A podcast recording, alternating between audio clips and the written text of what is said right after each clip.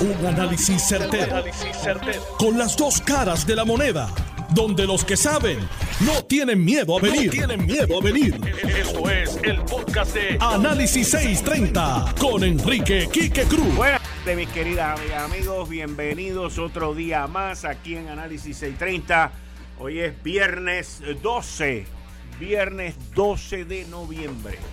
Tú estás escuchando Análisis 630. Yo soy Enrique Quique Cruz y yo continúo honrando y dándole las gracias a todos los veteranos por el servicio, el sacrificio que continúan haciendo por nuestra nación. Así que ayer fue el Día del Veterano, hoy es Día del Veterano, mañana es Día del Veterano, todos los días son los días del veterano.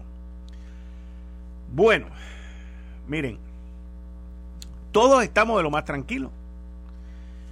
Ya la vacunación con los niños de 5 a 11 años comenzó llevan un plan bastante rápido, ya hay decenas de miles de niñitos que se han ido vacunando. Sin embargo, por ahí viene Acción de Gracia, por ahí vienen las fiestas navideñas. Y alrededor del mundo, yo no sé si ustedes se han dado cuenta, pero alrededor del mundo, en las principales ciudades, están surgiendo casos nuevos y los números de positivos pues siguen aumentando. Aquí en Puerto Rico podríamos decir que la situación está en buen estado, código amarillo según es lo que tengo entendido, pero la epidemióloga del estado, Melissa Marzán, ha estado haciendo una exhortación porque el Departamento de Salud está monitoreando 94 brotes activos alrededor de nuestra isla. Y aún cuando la vacunación continúa siendo efectiva y continúa siendo la forma más eh, poderosa y efectiva de combatir el COVID, todavía no hemos terminado con el COVID. Todavía el COVID está latente, todavía el COVID está presente y todavía tenemos que ser cauteloso, la mascarilla, lavado de, las manos, los boosters, la inmunización, el tercer, el tercer shot. Y para eso tengo en línea telefónica a la epidemióloga del Estado, Melisa Marzán. Buenas tardes, muchas gracias por estar aquí en Análisis 630. Claro que sí, muy buenas tardes, saludos, Quique. Bueno, eh, ¿Dónde estamos con el COVID? 94 brotes alrededor de la isla, por ahí vienen las fiestas de acción de gracia, después vienen las fiestas navideñas, las vacaciones. ¿Cómo vamos? ¿Cómo vamos y para dónde vamos? Así es, hemos visto, ¿verdad? Nosotros tuvimos una tendencia marcada de cómo se iban disminuyendo los casos hasta finales de octubre, donde eso se detuvo y ahora estamos comenzando a ver un aumento en los casos nuevamente. Este, ciertamente, pues también algunos indicadores, además de los casos diarios, se ha aumentado, la positividad también ha aumentado, ahora la tenemos en un 3.3%. Así que, básicamente, aunque el nivel de transmisión comunitaria es un nivel eh, moderado, el color amarillo, nosotros lo que estamos haciendo ahora es haciendo el mensaje, llevando el mensaje de prevención, porque lo que nosotros hacemos hoy va a tener un impacto en cómo va a ser el comportamiento de la epidemia en las próximas semanas, incluyendo lo que puede pasar en diciembre. Así que el mensaje es a retomar las medidas de prevención que un poco sabemos que se han relajado. Ok, le pregunto, eh, ¿estos 94 brotes están esparcidos por la isla o hay unas áreas y unas regiones y unos municipios que están más rojitos que otros? Sí, básicamente estos 94 brotes son entre todas las regiones de salud, principalmente el área metropolitana, ¿verdad? Es una de las áreas con mayor número de brotes. También tengo la región de Arecibo, la región de Caguas, la región de Ponce, así que ahí es donde estamos viendo la mayor caso de estos brotes. Y la mayoría de estas clasificaciones son en eventos familiares. Así que también eh, la oportunidad para recordar que cuando compartimos con amigos y familiares, que regularmente a veces pues no utilizamos todas las medidas de prevención, recordarles a los amigos que nos escuchan que es importante que retomen esas medidas como el uso de mascarilla y muy importante, este fin de semana todo el mundo debe estar identificando dónde puede conseguir su dosis de refuerzo. Así que a todos los radioescuchas que verdad sepan si usted tiene más de 18 años y ya pasaron seis meses de su dosis de verdad completar su dosis de Moderna y Pfizer pregunte por su dosis de refuerzo si usted ya completó su dosis de Johnson Johnson y han pasado más de dos meses es momento de su refuerzo. Así que es el mensaje que queremos estar llevando por los próximos días para que ¿verdad? la población como siempre ha hecho durante todo este proceso, pues siga cooperando con las medidas de prevención. Una pregunta sobre esto del refuerzo, eh, porque es que la acabo de escuchar a usted ahora y me dio la impresión, no sé si lo entendí bien, que es prácticamente para todo aquel que haya pasado ya seis meses. Sí, lo que estamos pidiendo es que si usted tiene más de 18 años y ya pasaron seis meses de la administración de Pfizer y Moderna, vaya y pregunte por la dosis de refuerzo eh, la mayor parte de la población aplica, así que por eso estamos pidiendo que pregunten por la dosis de refuerzo. Y los que recibieron Johnson Johnson, ya después de los dos meses ya les toca refuerzo. Así que estamos pidiendo a toda esa población que por favor este retome su itinerario de vacunación con la dosis de refuerzo. Le pregunto, y gracias por decírmelo, porque es que honestamente le digo, hasta, hasta ahora que le acabo de escuchar a usted, yo tenía entendido que la dosis de refuerzo era para personas con su salud comprometida y de 65 años o más.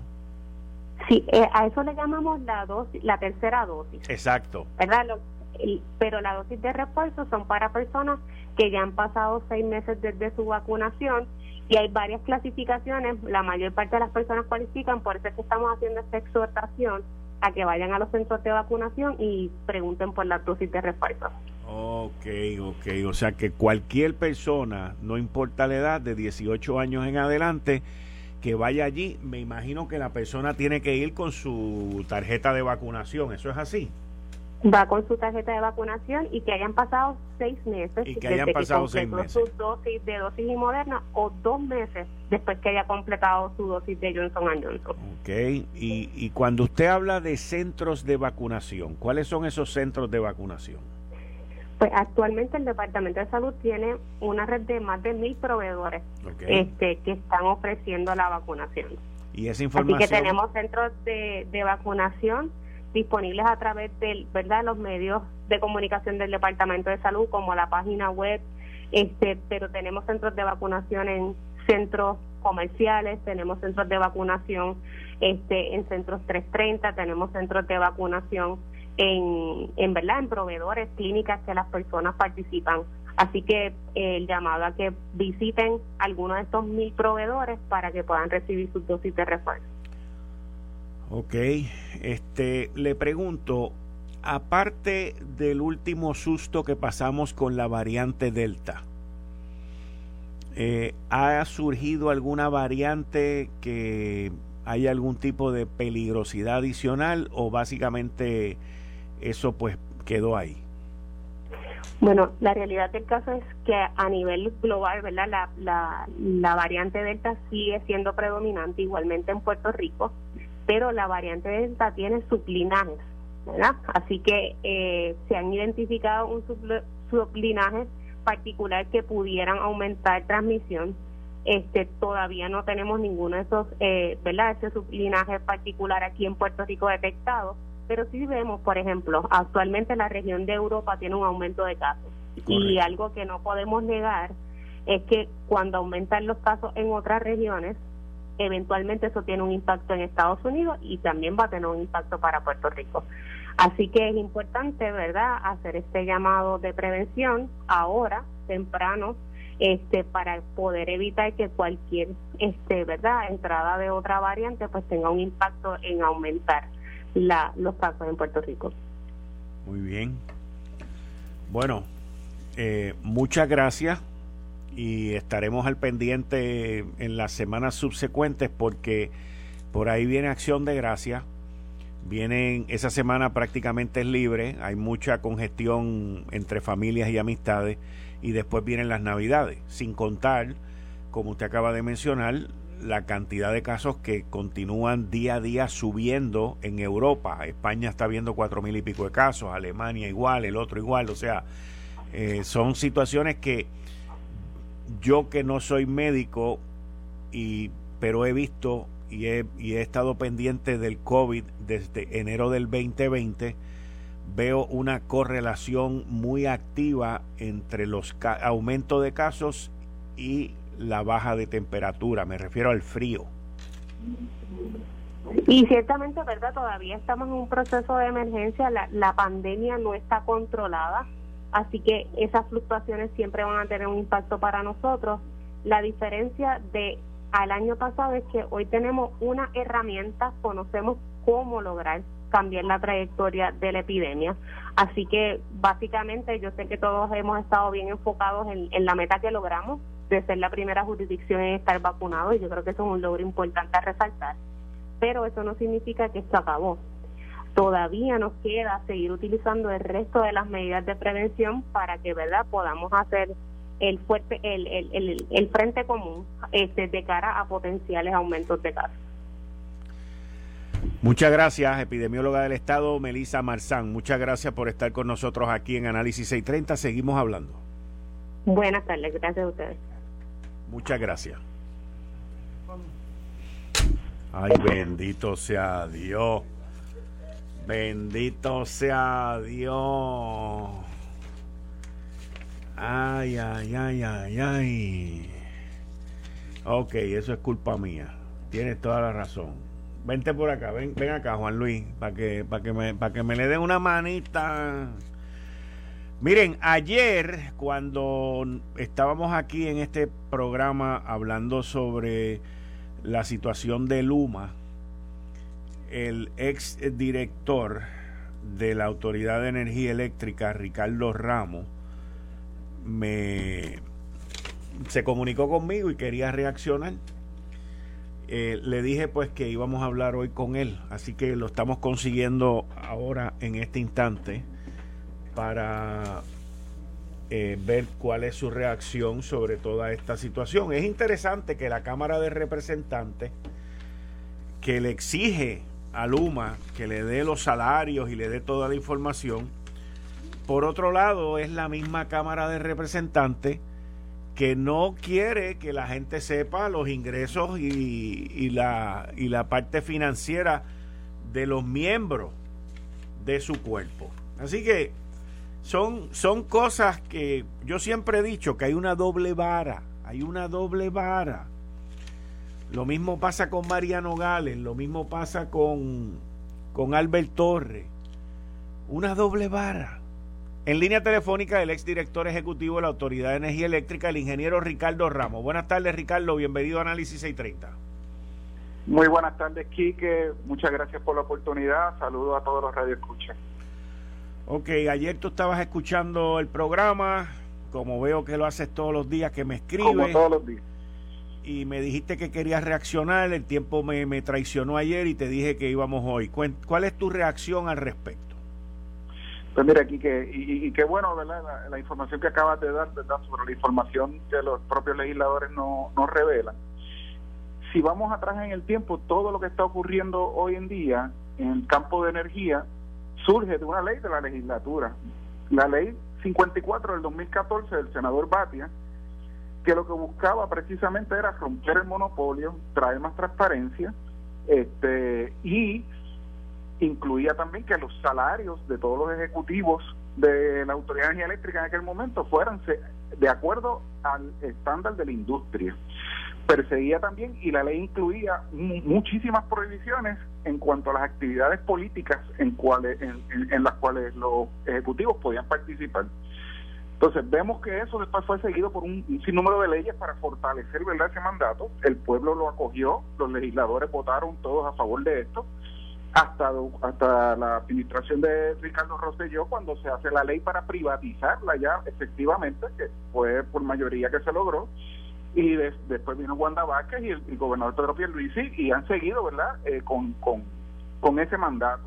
Quien no reconoce el mandato, pues es un pequeño grupo de legisladores pues, que tienen voz y tienen fuerza, ¿no? Pues la legislatura es fuerte, tiene poder, y entonces pues se están aprovechando del poder para echar para atrás todo lo que se ha logrado legalmente, ¿verdad? En cuanto a la supuesta privatización, porque no lo es, una alianza público-privada Y para mí, ¿verdad? Me, me preocupa porque es como el San Benito. Ya yo entiendo que ellos nunca van a dejar de, de, protestar o de pedir información o de estar verdad interviniendo en las operaciones de Luma.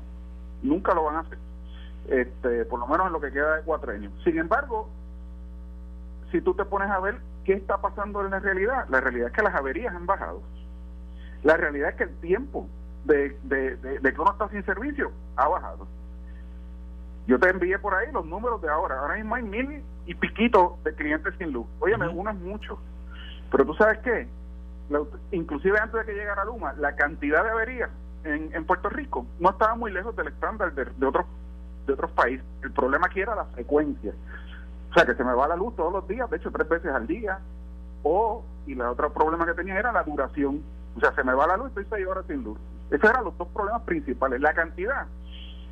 Puerto Rico siempre ha estado en 99%, digo, excepto con eventos, ¿verdad? Este, eso te digo, particulares, de que se sale una planta o viene una tormenta o algo así. La, la, autoridad del servicio siempre ha estado 99% de las personas, de los clientes, perdón, con luz. O sea que nos, está, nos estamos desviando de lo que está ocurriendo. El pueblo, el pueblo lo que quiere son los resultados. Al pueblo no le importa realmente eh, cuánto se ganan los empleados de Luma el país no está gastando más. Luma contrató por una cantidad fija al año, que no es más de lo que gastaba la autoridad, porque si no, no lo hubieran hecho. O sea, para eso está la Junta de Control Fiscal, quien intervino. O sea, aquí no se le está pagando más a Luma que lo que se gastaba por esos mismos servicios a la autoridad. Sin embargo, yo he estado monitoreando, da la casualidad que a las 5 de la tarde todos los días miro, y coincide con el principio de tu, de tu programa, y las averías han bajado, y la frecuencia también de atenderlas ha bajado es muy fácil uno eh, hablar de lo que no conoce también. Este, ¿Tú me entiendes? El, el, el, yo me paro, yo veo unas brigadas y, yo veo, mira, están cumpliendo con la seguridad, que era un problema grandísimo la autoridad. O sea, la autoridad cada rato había un muerto, el bendito de los celadores. Eso tú puedes, tú te paras, da gusto, da gusto ver la utilización de los equipos de seguridad, la supervisión que hay, el uso de los man, de las mantas que cubren verdad el, el conductor para, para evitar accidentes eh, bueno, eh, ves también que están eh, haciendo mucho entrenamiento en el trabajo. Este, entonces pues, me preocupa, me da pena, porque yo sé que este grupo de legisladores, eh, que simplemente, pues no sé, le están respondiendo a los UTIEL o a los sindicatos, van a seguir. Y yo lo que quiero es que la gente sepa que está mejorando. Y si le añades eso, ¿verdad? El nombramiento de Josué Colón a dirigir la parte de generación, pues ya te has visto también cómo eso ha mejorado. O sea, había, tuvimos unos meses críticos crítico, sin, explicación. Entonces, ¿pero qué está pasando? ¿Cómo puede ser que todas las plantas estén rompiéndose a la misma vez? ¿No? Pues entonces esa mezcla de lo que es Luma y del trabajo que está haciendo Josué en generación, yo lo noto, yo no sé si tú lo notas, pero, pero para mí, es, o sea, yo noto la diferencia y yo creo que hay que darle un tiempo. Estas, estas, estas transformaciones y la reparación del sistema para que sea óptimo va a tomar cuando yo digo yo digo mucho por ahí 10 años, bueno, pues ah, lo que quiero decir es que el último cliente de todos los clientes va a haber una mejora en su área, tal vez en 10 años, pero ya empezaron. O sea, ya se están haciendo las mejoras. Ahora mismo hay dos subastas de alumbrado público. Una de reconstrucción del sistema de alumbrado público, que es con fondos FEMA, a nivel de toda la isla, y hay otra subasta que es para el día a día. O sea, si, si al frente de tu casa se va la luz, tú llamas a Luma y Luma, pues a estas compañías que subcontrató, le dicen, mira, el foco de frente a casa de aquí, que ¿verdad? la dirección, van y lo arreglan. Lo que pasa, lo que pasa Ricardo, es que eh, yo, yo entiendo y estoy de acuerdo con el punto que tú traes de que el servicio ha mejorado y de que la combinación de haber traído a Josué Colón y enfocado en la generación una persona que conoce el sistema, pues ha mejorado todo esto. Todo eso yo estoy de acuerdo. Lo que pasa es, en mi opinión, que Luma, sus abogados y sus, y sus asesores han cometido una cantidad de errores en toda esta situación que han llevado al desenfoque de su presidente, que también es culpable por el desenfoque, porque él puede decir, no, no vamos por ahí y, y que entonces ahora que no hay apagones, ahora que, como tú muy bien dices, hay 1.500 personas sin luz, pues el enfoque es que el presidente de Luma estaba de prófugo. y, y en mi opinión, en mi opinión, tú no permites, primero, hay dos cosas. Primero, tú no permites que tu cliente, que en este caso es Wayne Stensby, sea un prófugo de la justicia. Y segundo, Wayne Stensby no puede permitir ser un prófugo de la justicia. Y entonces, entonces, al ellos haber hecho esto, pues los puntos que habían ganado con que no había luz, con que ya hay luz, con que el servicio está mejor y con todas estas cosas, pues se pierde por la actitud arrogante de forajido de la empresa, de sus abogados y sus asesores, para después tener que salir corriendo a buscar uno de los mejores criminalistas que hay en Puerto Rico, a, a, Tonito Andreu, a que lo rescate. O sea, y, y, venir y entregar los papeles que debieron haber entregado hace dos meses. O sea, es que, por eso es que yo digo que Puerto Rico y los que utilizamos la energía eléctrica de esta compañía no debemos de pagar ni un solo peso por ese bollete, por esa irresponsabilidad y por esa facturación que los asesores y los abogados de Luma provocaron. Estoy de acuerdo contigo, tienes un buen punto. O sea, al final del día hay una responsabilidad. Eh, al final del día, la legislatura tiene un poder, ¿no? Y ellos están pidiendo una información. A mí lo que yo te envié también otra otra información, te envié ahí unos salarios. Que eso es público, Quique. O sea, yo no entiendo la pelea. eso es público, eso está en las alianzas público-privadas, el contrato con Luma, sale los salarios. Eh, en el negociado de energía se ha entregado todo, todo, todo, la manera en que van a operar. O sea, son miles, cientos de miles de páginas. Así que no entiendo de ninguna de las dos partes. No entiendo el requerimiento cuando yo los, los, documentos, la mayoría son públicos, y no entiendo tampoco la, la como te digo, la, la, eh, la obstinación de, de, esta gente de no entregarlo. O sea, esa parte del, del issue, estoy de acuerdo contigo. Yo creo que pues Stenby se, ¿cómo Se, se, puso al mismo nivel de, quien pedía la información. Eh, porque, porque, tú sabes, porque y no lo debe haber hecho, porque pues la verdad que yo a mí no me gusta cómo, cómo, están pidiendo las cosas. O sea, yo me sentaría, me sentiría, tú sabes, hasta medio insultado con, con, la manera que están pidiendo las cosas de mala gana, como guapo de barrio. Pero él, él falló, porque se puso a ese mismo nivel. Y en ese sentido, bueno, ya la Junta de Directores de Luma tendrá que tomar una decisión, porque yo creo que ya, eh, eh, además de que yo, anyways, entiendo que esta gente va a seguir, ¿verdad?, con el tema durante todo el cuatrenio. Estamos claros. Ahora tienes, ahora, tienes una causa adicional, ya esto se fue personal. Para mí es una situación personal entre esos dos individuos. Uno no lo van a sacar, el otro yo creo que lo van a tener que sacar, pero pero lo que quiero que el pueblo sepa que esto ha sido legislado, o sea, que esto es una es, un hay un, hay un camino marcado, ¿verdad?, para mejorar nuestro servicio eléctrico. Y todo esto es parte de, y va a doler algunas veces, algunas veces van a haber fallas, otras veces van a haber problemas, pero yo creo que vamos bien encaminados y yo creo que el pueblo lo sabe, yo creo que el pueblo está viendo, ¿verdad?, el, la mejoría en el servicio y que, y que conste que yo no trabajo para Luma ni recibo un centavo de Luma, pero obviamente me apasiona eh, el sistema eléctrico y, me gustaría ver que Puerto Rico pues salga adelante porque eso es, es el motor de la economía de, Puerto Rico y te, agradezco la oportunidad ¿verdad? de poder de expresarme. Esto, esto es una situación, el caso de, lo de Wayne Stensby es una situación como cuando el dirigente del equipo de béisbol dice yo renuncio porque ya yo soy una distracción y te estoy hablando bien en serio. bueno, es que me da gracia porque no, no, no, no, no, perdóname, no estoy, no estoy, no estoy regañando ni nada porque te hayas reído, porque da ganas de reír, pero, pero te estoy diciendo que, que yo veo una similitud, una, una, una parte como cuando el dirigente del equipo, que el equipo está perdiendo, by the way, porque un equipo ganando el dirigente no tiene que renunciar, pero cuando el equipo está perdiendo, el equipo está todo chavado y el tipo dice, bueno, yo voy a renunciar porque yo no quiero ser parte de la distracción.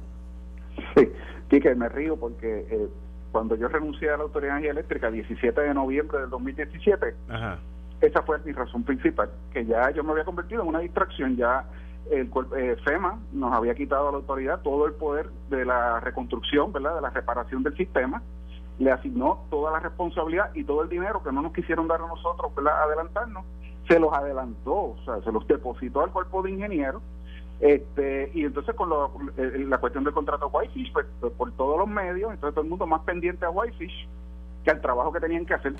Y yo dije, mira, yo soy una distracción, yo renuncio. Y pues me aceptaron la renuncia. Eh, me tomó como tres reuniones para convencer al, gobernador. Pero por eso es que me río, porque lo dijiste y pues da la casualidad que ese fue, así, así mismo me le planteé yo al gobernador en tres ocasiones. Mire, ya yo soy aquí un, no tengo ningún poder porque no tengo chavo, estamos quebrados. Eh, ya los 300 millones que teníamos los gastamos y los 300 millones que usted bondadosamente nos consiguió del Fondo General también duran dos semanas más. Y FEMA me dijo que no contratara más, que eso iba a ser el cuerpo de género. Así que yo me voy, porque yo tengo que estar, como te digo, este, el que tiene que dar la cara soy yo, pero yo no tengo ningún poder y mi papá a mí me enseñó que yo tengo que tener las dos cosas, no puedo estar con una y una así la otra no. Ricardo, muchas gracias. Buen fin de semana y gracias por tu participación. Gracias, Kike. Buen fin de semana. Hasta luego. Ahí ustedes escucharon al exdirector ejecutivo de la Autoridad de Energía Eléctrica, el ingeniero Ricardo Ramos. Eh, estás escuchando el podcast de Noti1. Análisis 630 con Enrique Quique Cruz. 5 y 36 de la tarde de hoy, viernes 12 de noviembre del 2021. Tú estás escuchando Análisis 630. Yo soy Enrique Quique Cruz y estoy aquí de lunes a viernes de 5 a 7. En breve vamos a estar ya con Juan Luis Camacho dándole la bienvenida aquí, que va a estar con nosotros los viernes. Bienvenido, Juan Luis. Gracias, Quique, a ti a tus amigos de Notiuno. Y ya mismo viene por aquí, que debe estar cerca, el representante Juan Oscar Morales, que está hoy en sustitución de Anthony Maceira, que va a estar con nosotros los viernes también. En línea telefónica tengo al señor García Pino. Buenas tardes, bienvenido a Análisis 630. ¿Cómo está usted? Buenas tardes, encantado de saludarlo.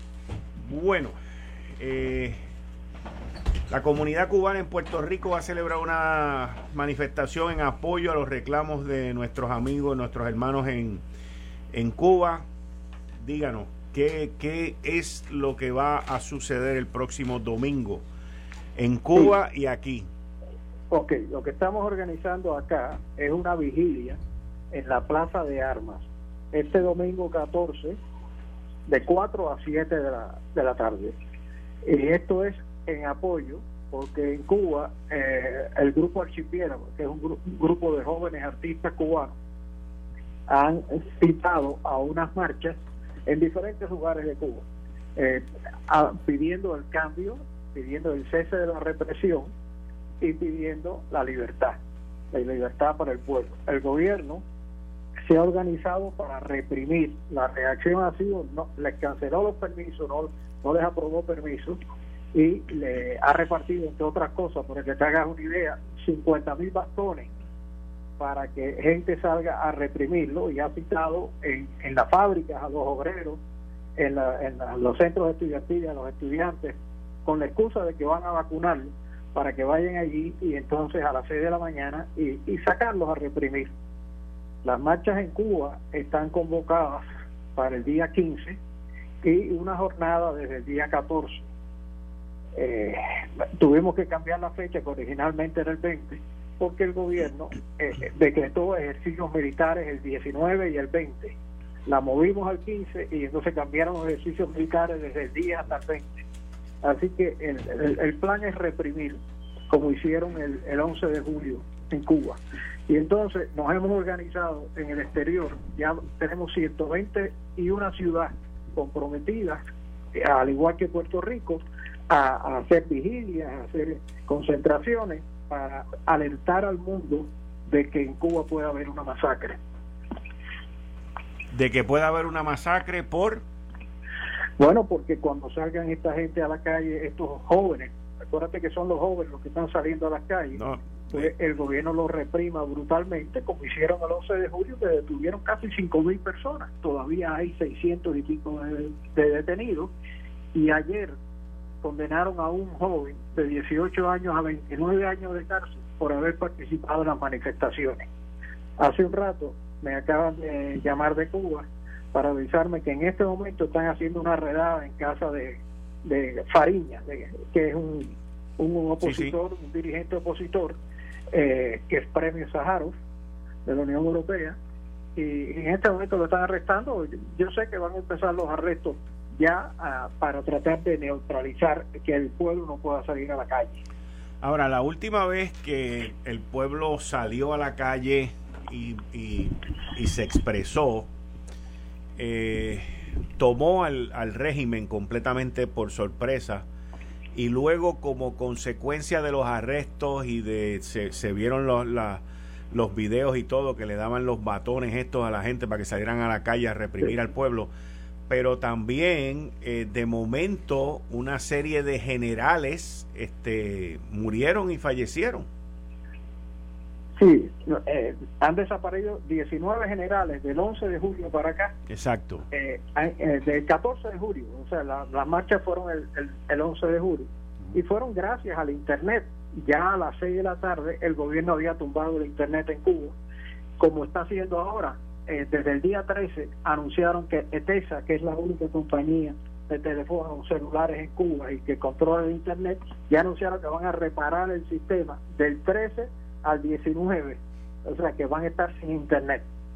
Tenemos unas vías alternas ahí que estamos tratando de, establecer, pero, pero ellos están haciendo, tienen un miedo terrible de que el pueblo se manifieste, de que el pueblo los repudia, de que la juventud está en las calles y están viendo todo lo que pueden hacer para controlar el que no pase eso, que la gente no vaya a las calles.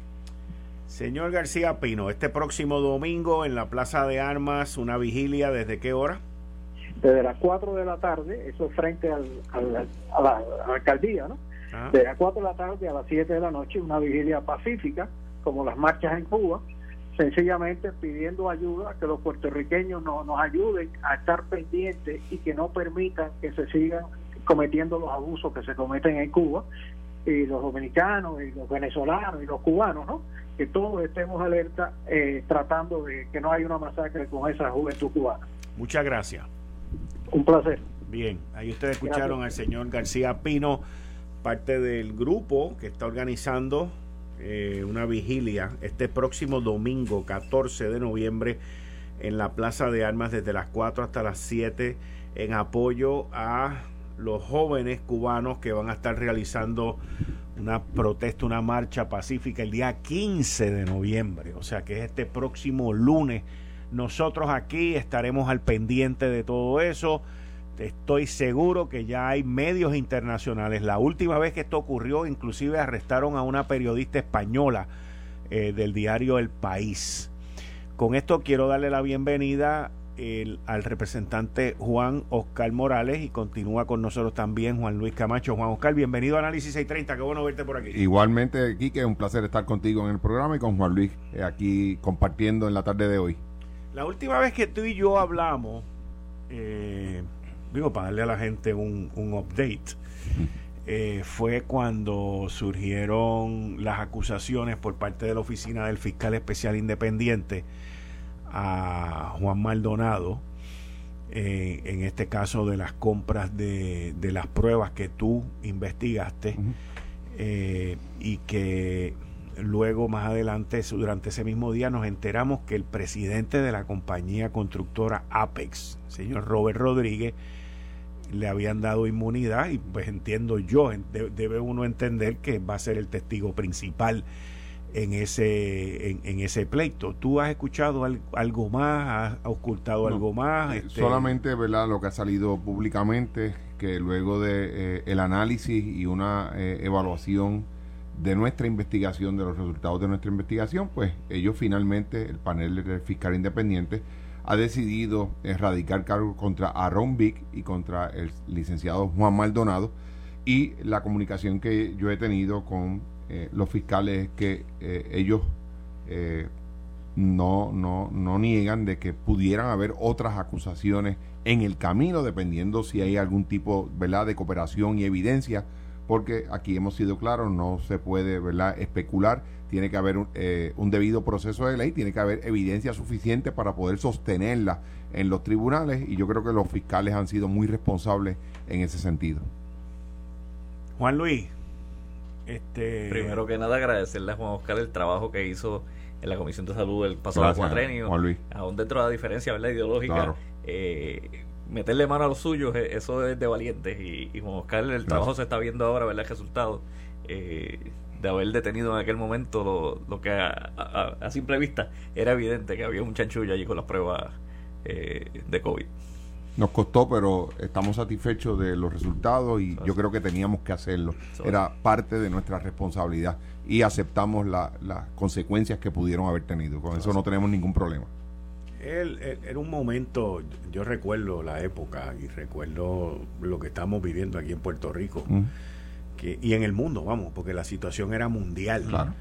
Eh, en donde este no el, el, la necesidad mundial de tener pruebas en aquel momento en donde luego el Center of Disease Control, el CDC, fue que tomó entonces, pero dentro de todo el corre y corre al principio ni ellos tenían control de esta situación de las pruebas y de lo que estaba pasando y el sobreprecio era una cosa bárbara, o sea, muchas de estas pruebas yo recuerdo que costaban entre 10 y 15 dólares puestas aquí y las estaban vendiendo en 38 y 40 dólares. Nosotros tuvimos una compañía aquí que tenemos que recordar, que fue la compañía que yo tuve que llevar al tribunal, eh, porque se negaba a darnos información, que la información que nosotros teníamos, la comisión, eh, era que la prueba en China costó 2.50 y ellos la vendieron en 38 y en 45 dólares, eh, en dos órdenes de compras diferentes. Así que podrás imaginar, el margen de ganancia es un margen que eh, excede, ¿verdad? ¿Y eh, esas fueron las que tuvieron que decomisar? Sí, señor. Las que todavía el día de hoy, tengo que recordarte eso, Quique, el Departamento de Salud inició un proceso en los tribunales para que les reembolsaran ese dinero. Estamos hablando de más de, parece que son 8 millones de dólares. Entre 3 y 8 millones de dólares. Yo, yo había escuchado que habían sido como 3 millones. 3 millones, 3.5. Exacto, porque la orden no fue tan grande como se esperaba. Claro. 3.5 eh, llegan esas pruebas, las almacenan en, en salud. Cuando comienzan a tratar de utilizarlas, no estaban, no servían, no, y además no tenían la autorización del CDC y otras sin número de cosas, hubo que decomisarlas y ahí es que el departamento comienza un proceso eh, ¿verdad? Eh, de comunicación con el, con el comerciante para que le devuelva el, dinero. Él se niega rotundamente y el caso ahora mismo está pendiente de los tribunales porque estamos hablando de 3.5 millones de dólares. Así que eh, eso no es, no es poco, eso en la situación que vive nuestro país es muchísimo. Y yo lo que espero es que el resultado final sea eh, que se le devuelva al gobierno de Puerto Rico los 3.5 millones que se invirtieron en esas pruebas, que no pudo ser utilizada ni una sola de esa compra, ninguna pudo ser en beneficio del pueblo de Puerto Rico. Ok, entrando en, en temas eh, de, de hoy, en temas que han ocurrido hoy, este proyecto no llegó a la Cámara, pero el rumor que yo he oído por ahí era de que en la Cámara estaban los votos, y estoy hablando de la reforma universitaria, el proyecto del Senado 172 eh, ustedes no en la Cámara no, no, llegó porque eh, al no tener los votos en el Senado no hubo ese cruce a la Cámara de Representantes. Pero el rumor que yo he escuchado hoy era que en la Cámara tenían los votos. Nosotros estamos evaluando y estábamos dispuestos ¿verdad? a darle el visto bueno a ese proyecto. ¿Ustedes? Eh, sí, había compañeros, eh, no todos, no, te puedo decir que todos, pero habían compañeros que estaban inclinados a darle un voto a favor de ese proyecto y con la mayoría popular, pues entiendo que el proyecto finalmente se podía aprobar. ¿Y, y, qué lleva a alguien a votarle a favor de que un consejo estudiantil o de maestros sean los que rijan los trabajos de la Universidad de Puerto Rico? Mira, eh, gracias por mencionar eso, porque precisamente ese era mi tranque y esa era mi objeción. Yo, si hubiese ido al, al, Pleno, pues yo tendría mi voto en contra eh, a, esa situación. Yo entiendo que esa no es la manera eh, correcta que, que debemos administrar eh, los fondos de la Universidad de Puerto Rico. Así que eso iba a ser tema de debate y, nosotros estábamos dispuestos a, presentar enmiendas a ese proyecto eh, de reforma universitaria de manera que pues se le pudiera dar paso y pudiéramos atenderlo, ¿verdad? Eso no está escrito en piedra.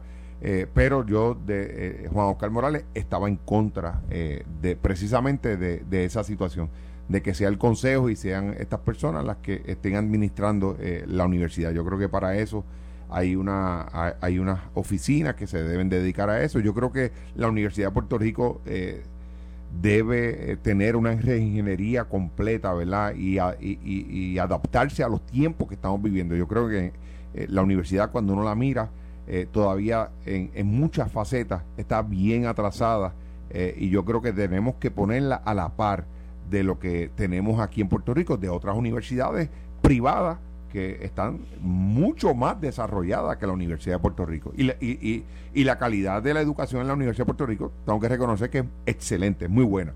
Pero todavía eh, nos falta mucho por hacer en la universidad. Yo creo que consume mucho dinero eh, y podemos hacer una reingeniería de que eh, podamos utilizar menos dinero eh, para hacer lo mismo que estamos haciendo ahora.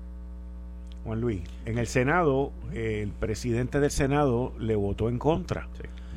Y, y, uno de los autores, que es el senador Ramón Ruiz, se abstuvo. Y, y yo puedo entender, fíjate, yo puedo entender ¿por qué Ramón Ruiz se debe haber abstenido? Porque la criatura que él creó se deformó en el proceso y él pues no quería ser parte de eso. Ahora, yo te pregunto a ti y, le, pregunto también a Juan Oscar si en los Estados Unidos de América, porque somos un territorio de, de la nación, existe alguna universidad que recibe becas PEL, que recibe fondos federales, y que maneja estas cantidades de dinero de fondos federales para que la gente vaya y estudie si existe en los Estados Unidos alguna universidad que sea corrida por un consejo estudiantil y de maestros. Mira, el, proyecto... Porque yo, yo, yo como que no he visto eso en la Middle State. No.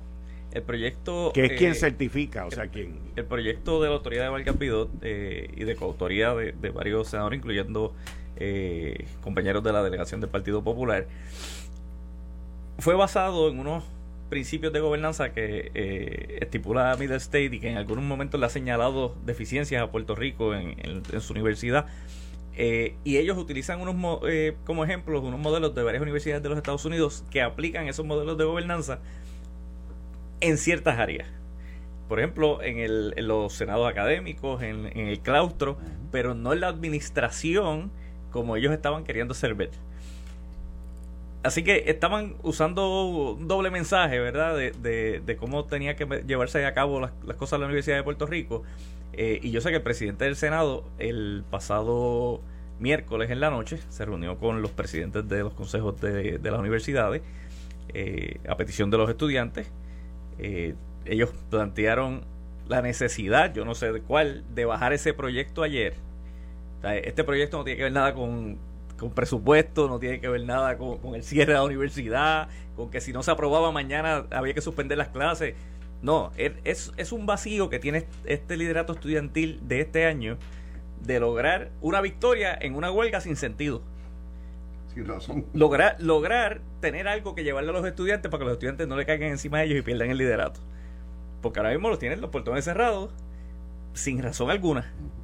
Y entonces, pues, ellos estaban buscando bajar este proyecto. En la reunión yo recuerdo uno de los líderes que dice, nosotros estamos listos para bajarlo por descargue. Y yo lo miraba como que, tú vas a bajar por descargue?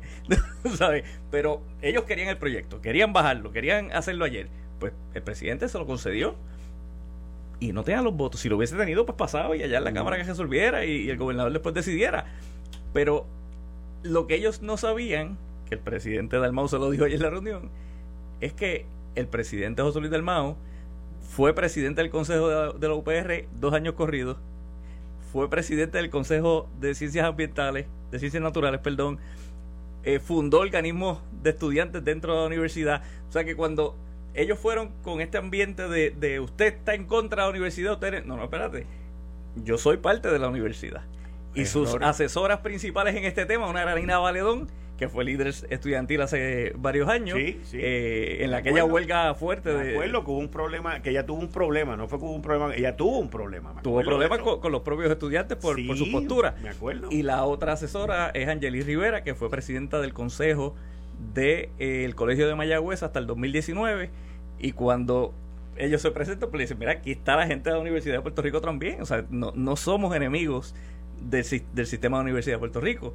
Lo que no queremos es un proyecto de ley que derrogue la ley 1 del 66, que le ha servido bien a la Universidad de Puerto Rico, que han habido jinetes que han llevado el caballo de la Universidad de Puerto Rico a, malos pastos, pero que pudiéramos mejorarlo. Pues claro, hay que reformar unas cosas, por ejemplo, el IGS. La Universidad de Puerto Rico nunca, nunca gastaba dinero en promocionar para que los estudiantes se matricularan. Porque naturalmente tú llegabas a, escuela superior y los propios orientadores te decían, apúntate aquí, apúntate acá, los IGS son esto, entra por aquí.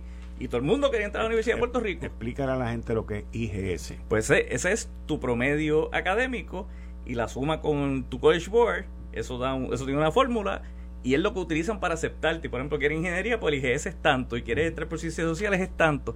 y los orientadores ayudaban a los estudiantes a tratar de entrar aunque después se cambiaran. ¿Qué sucede? Siempre decían, el resto de universidades que cogen, las universidades de Puerto Rico así Era, así era. El estudiantado, por alguna razón, ¿verdad?